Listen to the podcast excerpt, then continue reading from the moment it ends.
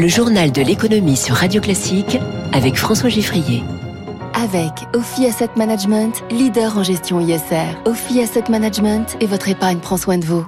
Tous les matins, Radio Classique passe l'actualité économique au scanner. Trois titres ce mardi. Valneva, les espoirs déçus d'une pépite française de la santé. Apple qui corrige une faille et s'apprête à dévoiler de nouveaux produits.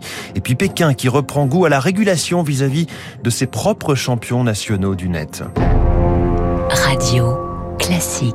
Moins 41% en une séance. À ce niveau-là de baisse, on ne donne même plus les chiffres après la virgule. Dégringolade du titre de Valneva hier à la bourse. Cette biotech aura décidément tout vécu à la faveur de la crise sanitaire. Inconnue du grand public, elle était apparue au, grand jour pour son projet de vaccin anti-Covid que le gouvernement britannique s'était empressé de commander. À l'époque, d'ailleurs, on se demandait pourquoi une entreprise franco-autrichienne n'avait pas trouvé davantage de soutien côté européen.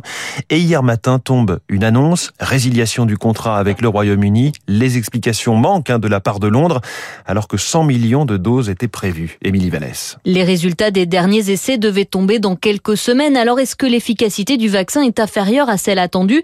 C'est l'une des hypothèses pour expliquer cette résiliation de contrat, mais pas la seule, selon Julien Gauthier, associé santé au sein du cabinet Roland Berger. L'autre possibilité, c'est aussi un choix euh, politique. Le gouvernement britannique, qui s'était peut-être donné la possibilité d'avoir une autre technologie, a finalement décidé peut-être de privilégier des acteurs qui étaient peut-être plus avancés et donc qui avaient déjà prouvé leur capacité à produire à plus forte échelle, même pour un rappel. Bah, typiquement, Pfizer, AstraZeneca. Mais même si Valneva ne réussit pas à vendre son sérum contre le Covid, cela ne condamne en rien le groupe, selon Frédéric Bizarre, professeur d'économie à l'ESCP. Ça fait partie de la vie d'une biotechnologie. Il y a un taux d'échec qui, est très très important, 95% dans ces biotechnologies. Donc c'est pas pour ça que Valneva va pas continuer à se développer et peut-être à trouver contre la maladie de Lyme. Ça peut être aussi un vaccin combiné entre la grippe et le Covid.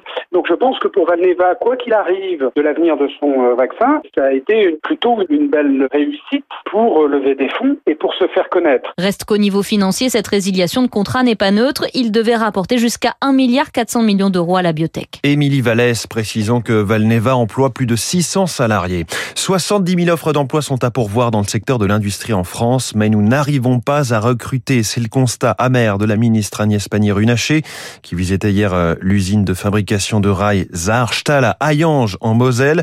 La difficulté est d'attirer des jeunes et des personnes en reconversion, dit-elle. On en parlait hier à 7h10 avec François Vidal des Échos. Réunion cruciale aujourd'hui du Haut Conseil de stabilité financière. Les banques craignent une décision contraignante de sa part sur le crédit immobilier.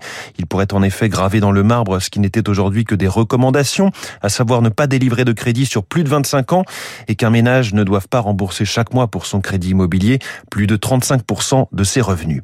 C'était le scandale géopolitique du début de l'été, l'affaire Pegasus, ce logiciel israélien permettant d'espionner en toute discrétion un téléphone, aspirant les photos, les contacts, la géolocalisation, les messages et les appels.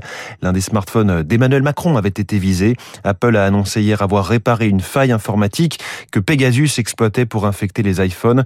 Un patch de sécurité déployé dans la version 14.8 du système iOS. C'est précis car ce soir, c'est la version 15 qui est attendue, entre autres annonces. C'est en effet à 19h, heure de Paris, qu'Apple doit dévoiler ses nouveautés depuis San Francisco. Comme chaque année au mois de septembre, on attend un nouvel iPhone, iPhone 13, sauf changement de, numérotation et peut-être une nouvelle montre Apple Watch. À quoi joue Pékin depuis quelques semaines? Le gouvernement chinois multiplie les actions coup de poing vis-à-vis de ces grands noms de la technologie. Bonjour Eric Mauban. Bonjour François, bonjour à tous. La dernière victime se nomme Alipay.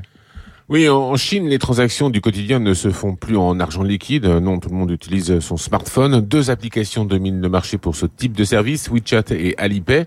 Leur utilisation est telle que les autorités ont décidé de les mettre sous surveillance et de les encadrer davantage.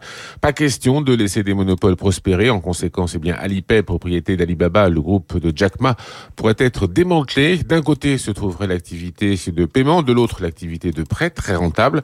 L'État veut avoir un droit de regard sur toutes les données de ce service, des données importantes. Il s'agit d'informations bancaires glanées à l'origine pour décider de l'attribution de prêts.